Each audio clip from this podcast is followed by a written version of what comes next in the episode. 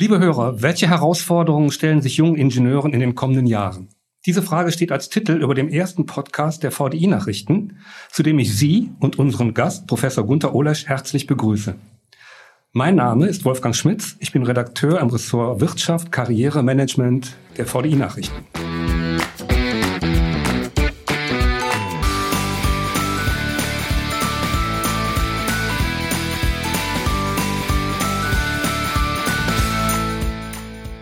Jetzt kommen wir zu unserem Gast. Gunter Olesch kann man getrost als eine schillernde Figur unter Deutschlands Top-Managern bezeichnen. Er ist nicht nur Mitglied der Geschäftsführung bei Phoenix Contact, einem Unternehmen für Komponenten, Systeme und Lösungen im Bereich der Elektrotechnik.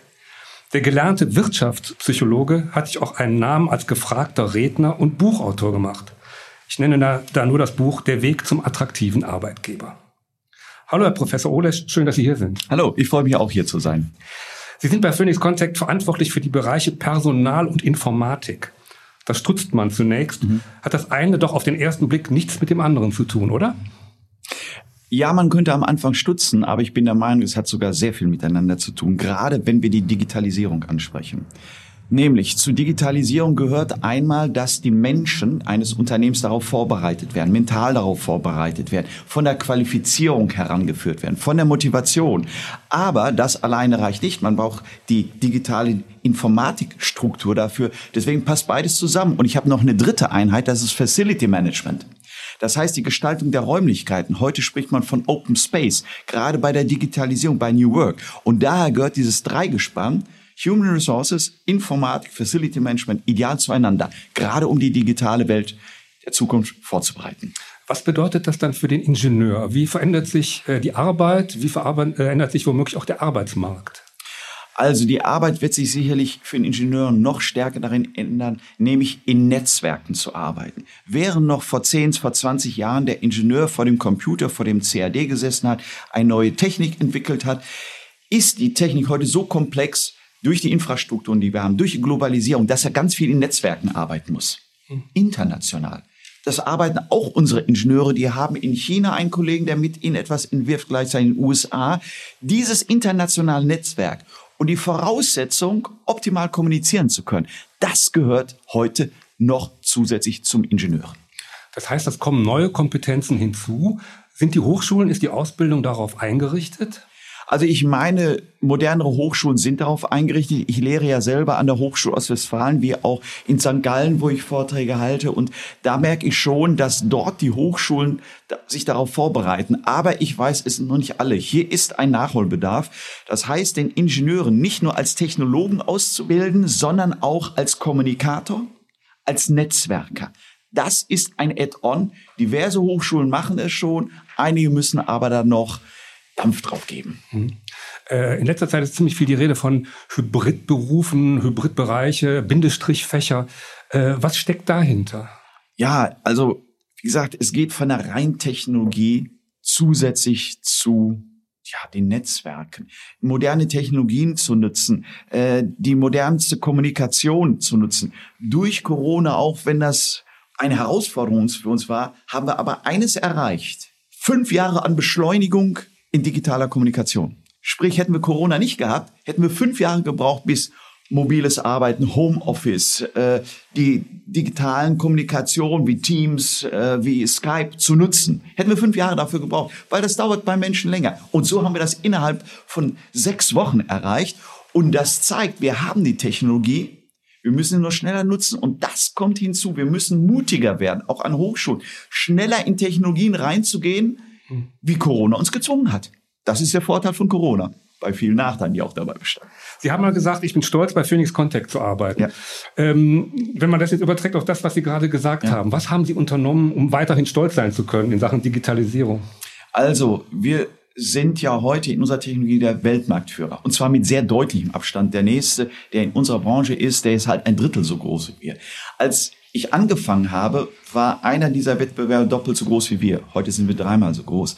Ja, ich bin stolz, will ich sagen, in einem Unternehmen mitwirken zu können, das halt diese Beschleunigung in Technologie bringt, Technologie nach vorne bringt, sich in neue Technologie wagt, die sonst andere noch nicht machen. Nehme ich mal meinetwegen Elektromobilität, Schnellladetechnik.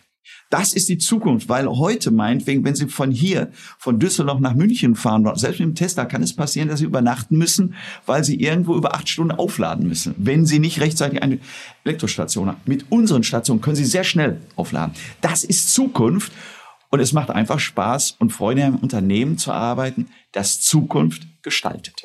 Können Sie Ihr das Wachstum Ihres Unternehmens kurz in Zahlen fassen? Ja, also zum Beispiel, ich bin jetzt äh, seit 2000 Anfang 2000 in der Geschäftsführung. Damals hatten wir 500 Millionen Euro Umsatz gemacht, heute 2,5 Milliarden. Verfünffachung. In, in 20 Jahren, ich glaube, im Vergleich zu vielen Industrieunternehmen, äh, das ist schon eine ganz gute Zahl. Das freut mich auch, in so einem Unternehmen zu sein. Wissen Sie, äh, jeder mag doch Sportmannschaften, die besonders erfolgreich sind. Mhm. Daran orientiert man sich. Und wir, so sehe ich das auch sportlich, sind eine Sportmannschaft, die halt ganz weit vorne stehen. Eine Sportmannschaft lebt ja auch von Individuen. Ja. Ähm, wo finden Sie die Individuen, Individuen, die zu Ihnen passen, ja. oder machen Sie die passend? Äh, ich sag mal so, da wir keine sechsjährigen Kinder einstellen, wo sie die Persönlichkeit noch formen können, sondern Erwachsene, die ein Studium haben und ihre Persönlichkeit schon geprägt haben, achten wir darauf, dass diese Persönlichkeit zu der Kultur des Unternehmens passt. Das ist sehr wichtig, weil wenn sie nicht passt, das ist jetzt nicht, dass dann schlechte Leute sind, nur zu uns passen sie nicht. Und es ist sehr, sehr wesentlich, bei der Auswahl von Leuten, von Ingenieuren einfach darauf zu achten, passen sie von der Mentalität zu uns. 70 Prozent unserer Entscheidung geht nämlich davon aus, dass jemand passend ist. Nur 30 Prozent von der Fachkompetenz. Weil die Fachkompetenz können Sie immer hinzulernen. Die Persönlichkeit zu verändern, dass sie zur jeweiligen Kultur eines Unternehmens passt. Das ist bei erwachsenen Menschen sehr, sehr schwierig. Und daher achten wir, dass jemand von vornherein recht gut zu uns passt. Provokante Frage vielleicht. Wollen die Ingenieure überhaupt zu Ihnen? Ja, ich sag mal so, deswegen haben wir natürlich in den letzten 20 Jahren sehr stark an dem Arbeitgeber-Image gearbeitet. Machen wir uns nichts vor. Wir sind nicht Microsoft, wo jeder mit dieser Technologie konfrontiert wird. Meinetwegen Microsoft Deutschland, die sitzt ja noch in München, attraktive Stadt. Wir stellen Produkte her, die jemand noch nicht mal im Baumarkt kaufen kann. B2B-Business. Und dann sind wir in so Wahnsinnsmetropolen wie Blomberg, Lüdenscheid, Pyrmont, wo jeder junge Akademiker sagt, Berlin ist nichts, München ist nicht, nein, ich will nach Blomberg. Ja, leider ist es so nicht. Und daher war es für uns wichtig, damit hatte ich auch damals früh gestartet, zu sagen, wir müssen ein Arbeitgeber-Image aufbauen, dass die Leute sagen, ich will zu diesem tollen Arbeitgeber. Das ist heute uns gelungen. Wir sind elfmal bester Arbeitgeber Deutschlands geworden. Und wenn Sie Kununu sich ansehen, wir werden bestens bewertet. Und danach orientieren sich heute auch die Ingenieure. Die schauen in Kununu nach. Eine enorme Transparenz im Internet. Mhm. Und entscheiden sich dann für dieses Unternehmen, die meisten zumindest, das einen sehr guten Ruf als Arbeitgeber hat. Jetzt stellen Sie sich vor, Sie sind ein Ingenieur Mitte 20 und sind von Phoenix Contact zu einem Vorstellungsgespräch eingeladen. Wie würden Sie sich da vorbereiten? Also, ich würde erst mal sehr viel mich informieren über dieses Unternehmen. Gott sei Dank ist ja heute viel vorhanden im Internet. Erstmal auf die Homepage gehen und dann auf die Pages, die diese Homepage beurteilen. Weil das, jede Homepage behauptet von sich, jedes Unternehmen, wir sind das Beste, das Schönste und das Tollste. Ich würde dann auf Kununu gehen. Das ist die Plattform, die mittlerweile 100 Millionen Klicks hat, wo Arbeitnehmer ihren Arbeitgeber bewerten. Und dort steht die Wahrheit. Also nicht nur, wenn ein Unternehmen sagt, ja, der Mensch steht im Zentrum, alles tun wir für den Menschen. Und die werden dann nur mit 2,8 beurteilt. Die Skala geht ja von 1 bis 5. Dann würde ich sagen, äh, diese Homepage äh, ist eine Sonntagsrede. Wenn aber, wie zum Beispiel bei uns, mit 4,1 die Leute als Unternehmen bewerten. Und dabei muss man auch sagen, wir sind ein Produktionsunternehmen. Wir haben auch Mitarbeiter, die nicht hochqualifiziert sind, in der Produktion arbeiten, in der Logistik, die Pakete zusammenpacken, die also nicht nach ja, Maslow halt äh, höchste Bedürfnispyramide arbeiten und trotz allem das Unternehmen so gut beurteilen, dann sind wir auf meiner, aus meiner Sicht richtig aufgestellt. Und danach schauen heute die Leute und entscheiden dann, will ich mich dort bewerben. Wie erleben Sie denn die jungen Ingenieure heute? Sie haben reichlich Berufserfahrung, gerade auch in dem Bereich Personal. Hat sich da äh, das Profil der Bewerber wesentlich geändert? Ja, äh, grundsätzlich. Also die Digital Natives unterscheiden sich grundsätzlich also Digital Natives von Generation X, zu der ich gehöre. Ich will mal so ein einfaches Beispiel nennen. Heute fragen Ingenieure im Vorstellungsgespräch, wie ist die Möglichkeit, hier Sabbatical zu nehmen? Kann ich Gleitzeit machen? Kann ich Homeoffice machen? Und das wird heute gefragt. Als ich beruflich gestartet bin, ich war erstmal in Bochum in einer Unternehmensberatung von 1979 bis 84. Dann habe ich danach von 84 bis 89 bei Thyssen angefangen, Vorstandsassistent. Und ich stelle mir vor, damals, vor 35 Jahren, ich hätte den Vorstand gefragt, wie es mit Freizeit, mit Sabbatical und so weiter. Der hätte mir bestimmt gesagt, Gleitzeit wollen Sie auch, können Sie alles bei uns haben. Bitte gleiten Sie aus dieser Tür hinaus, dann haben Sie Sabbatical bis ans Ende der Welt. Das, da hätte man kein Verständnis dafür gehabt. Heute sind andere Werte.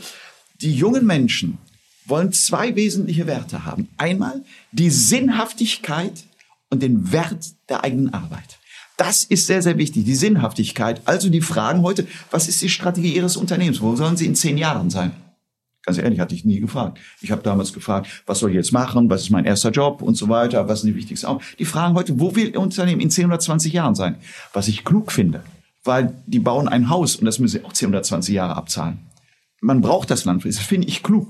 Sinnhaftigkeit und Wert der eigenen Arbeit ist für die sehr, sehr wichtig. Dass sie selber sagen können, ich bin stolz auf das, was ich baue. Spielt Ihnen das in die Karten oder ist das einfach nur, ähm, oder kommen Sie den Leuten da einfach nur entgegen, um die Leute zu gewinnen? Das spielt uns in die Karten. Der zweite Punkt ist nämlich die Work-Life-Balance. Ganz ehrlich, als ich damals beruflich Generation X eingestiegen bin, hatte man primär vor sich zu sagen, was will ich jetzt aus dem, was ich gelernt habe, studiert habe, machen. Böse Stimmen sagen Karriere machen. Und vielleicht hat man auch überdreht. Gesundheit. Ich kenne auch Freunde, Schulfreunde von mir, die hatten dann mit 35 den ersten Herzinfarkt. Heute geht es mehr um die Ausgewogenheit zwischen Privatleben und Berufsleben. Ich halte das für klug und gesund. Weil die Menschen wollen ja nicht mit 35 den ersten Herzinfarkt haben oder sonst irgendwie Burnout haben. Diese Balance zwischen Berufsleben und Privatleben halte ich für sehr, sehr günstig. Und darauf richten wir uns auch ein. Deswegen entsprechende flexible Arbeitszeiten, Homeoffice hatten, haben wir schon sehr, sehr lange. Dass die Leute das auch splitten können. Das wird heute einmal gewünscht. Und Unternehmen, die das nicht anbieten, die stehen bei Ingenieuren einfach schlecht im Kurs. Das ist so. Haben Ingenieurinnen da andere Vorstellungen als Ingenieur? Oder fragen Ingenieurinnen überhaupt bei Ihnen nach? Ja, also ich muss Ihnen sagen, das ist nicht nur bei Ingenieuren, das ist bei der jungen Generation, also bei den Digital Natives. Und ob jemand Betriebswirt ist oder Ingenieur, dieses Wertesystem hat sich geändert. Auch zum Beispiel die Kommunikation suchen übers Netz. Also heute wollen die auch ein Online-Interview machen. Die ersten Interviews, die wir machen, die eins immer so waren, zu uns eingeladen, Gespräche, werden online gemacht. Das ist heute auch kein Problem. Teams und so weiter, super Qualität, alles ganz toll.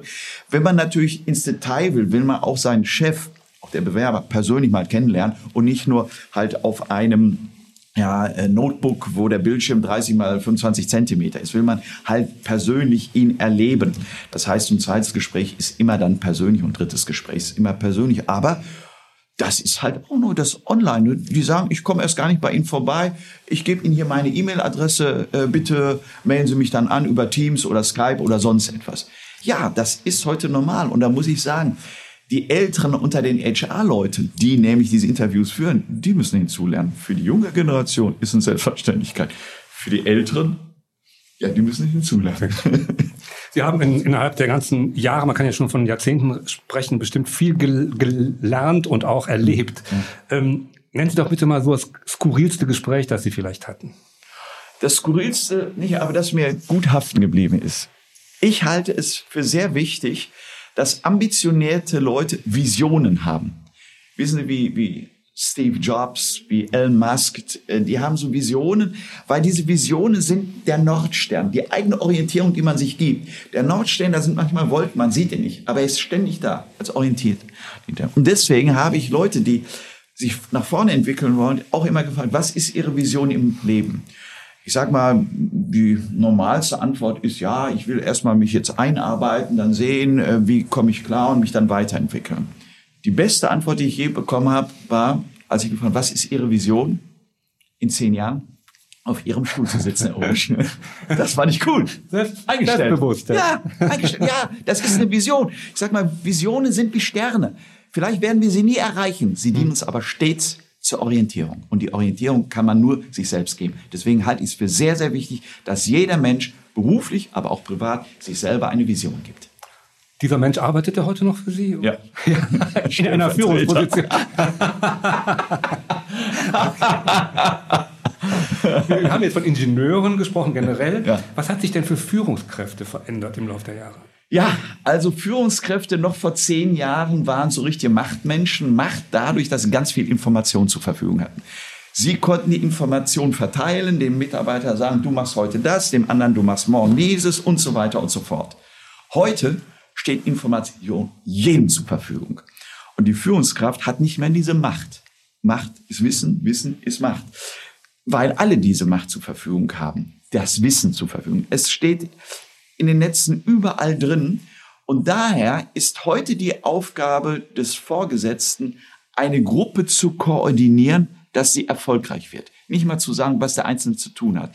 Ich sage mal eher wie bei einem guten Sporttrainer, der eine Mannschaft leitet. Der spielt selber nicht mehr mit. Er muss dafür sorgen, dass er die richtigen Leute auswählt, für die richtige Position, sie richtig qualifiziert oder trainen, heißt es dann im Sport, sie richtig trainiert und vor dem Spiel so richtig heiß motiviert, dass sie gewinnen wollen.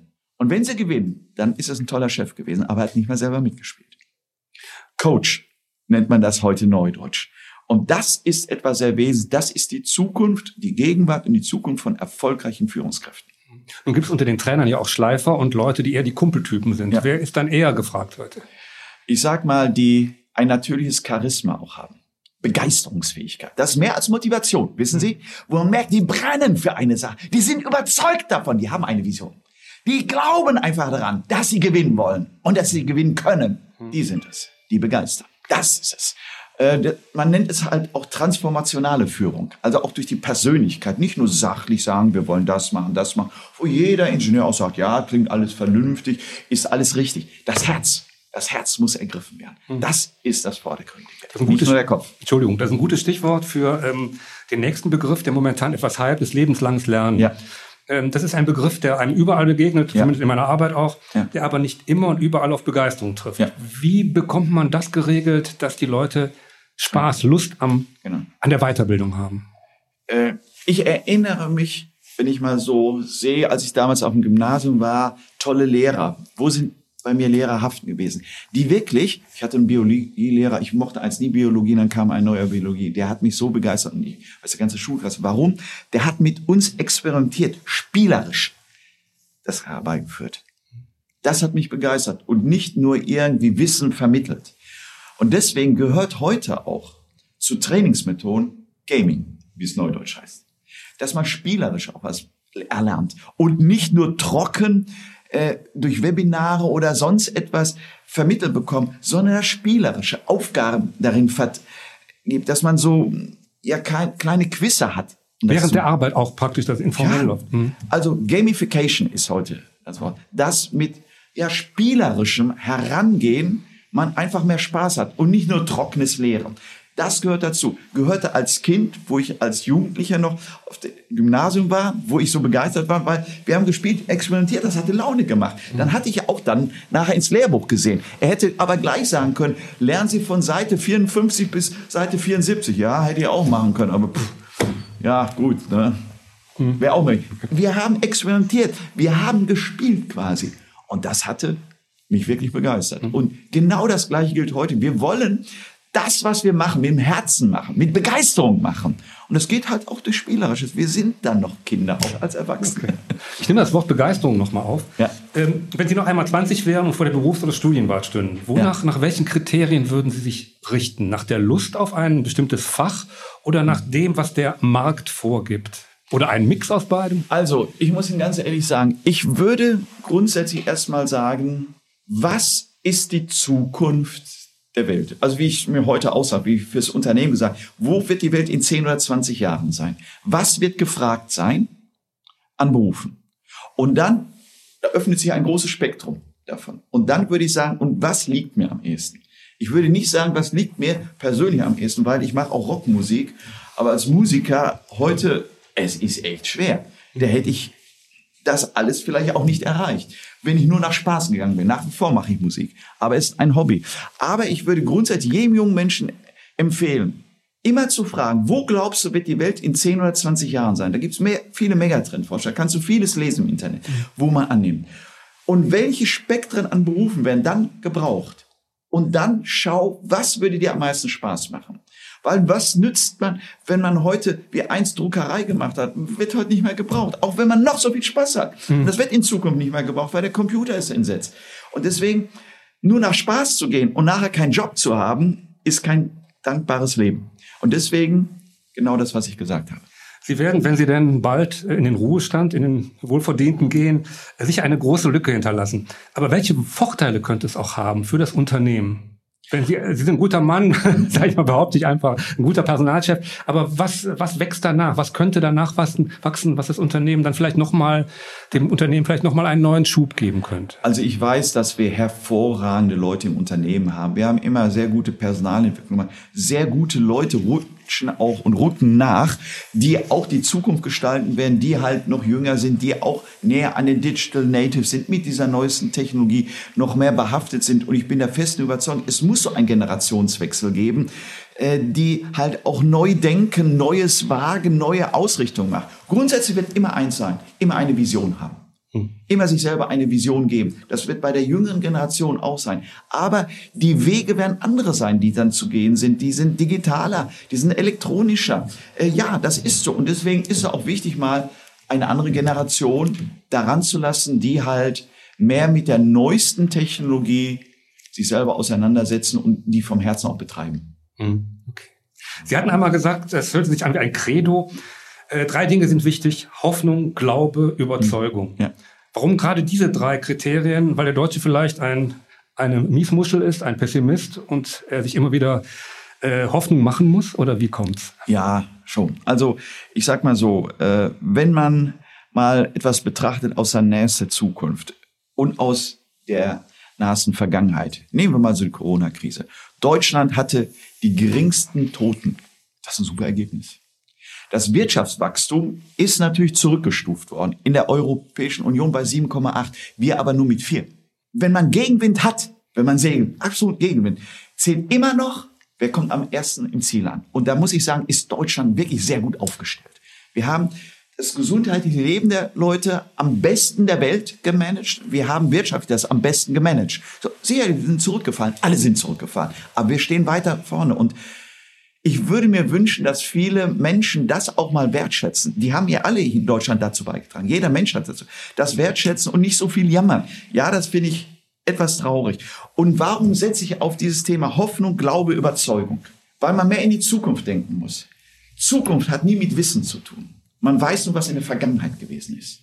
Zukunft hat nur mit Hoffnung, Glaube und Überzeugung zu tun. Und so haben erfolgreiche Menschen vieles geleistet.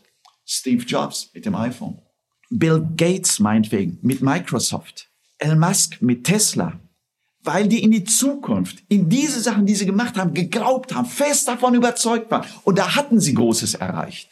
Und das gehört zum Erfolg. Aber zum Erfolg eines jeden Menschen, dass er an sich glaubt, auf sich hofft und von sich überzeugt ist.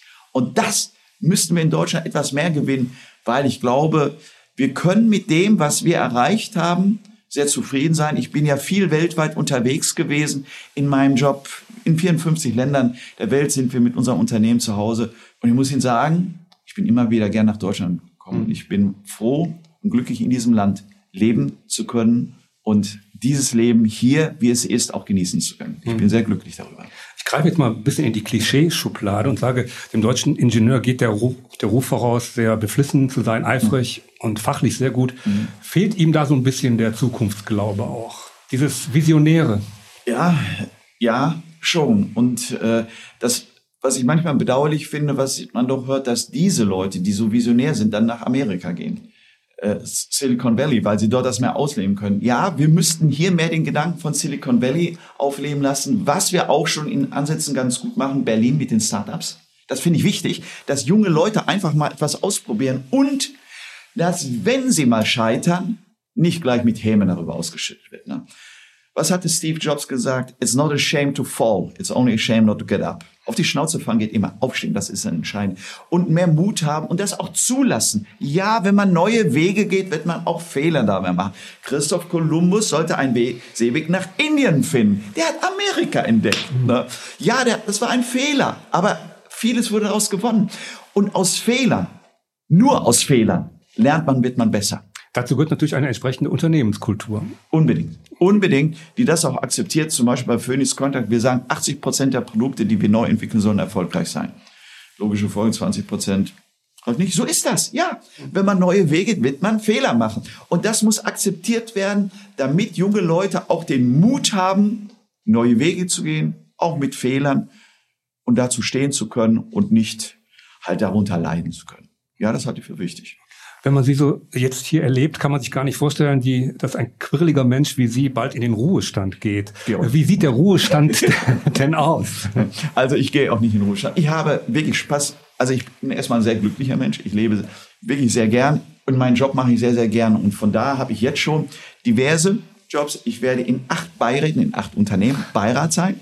Äh, zum Teil auch die nächsten acht Monate noch bei Phoenix Contact für die Geschäftsführung zur Unterstützung dabei sein. Ich werde in anderen Unternehmen als Beirat tätig sein, um halt ja dieses Know-how, das ich in meinem Leben erworben habe, auch ein bisschen weiterzugeben und Empfehlungen auszusprechen. Und ich werde äh, nach wie vor auf Kongressen Vorträge halten. Ich bin noch von Speakers Excellence zu den 100 Rednern benannt worden. Da werde ich auch weiterhin, was ich in der Vergangenheit auch reichlich gemacht habe, Vorträge halten und darauf freue ich mich. Und äh, ich werde meinen Sport weiterhin machen. Ich bin Langläufer. Ich werde auch mit einer ehemaligen Sportart, die ich noch als Student verfolgen, Kampfsport wieder beginnen. Aikido, das ist was mhm. für Generationen in meinem Alter. Ähm, ich werde nach wie vor Musik machen. Ich spiele in einer Rockband. Mhm. Das werde ich nach wie vor machen. Was machen Sie da? Ich bin der Sänger und Gitarrist. Und äh, das Wichtigste ist meine Frau. Und ich werde mit ihr weiterhin ein richtig geiles, glückliches Leben haben. Darauf Schöner Schlusssatz. Ich danke Ihnen vielmals, Herr Professor Olesch. Vielen Dank für das Gespräch und den Besuch. Dankeschön. Gern geschehen. Danke auch.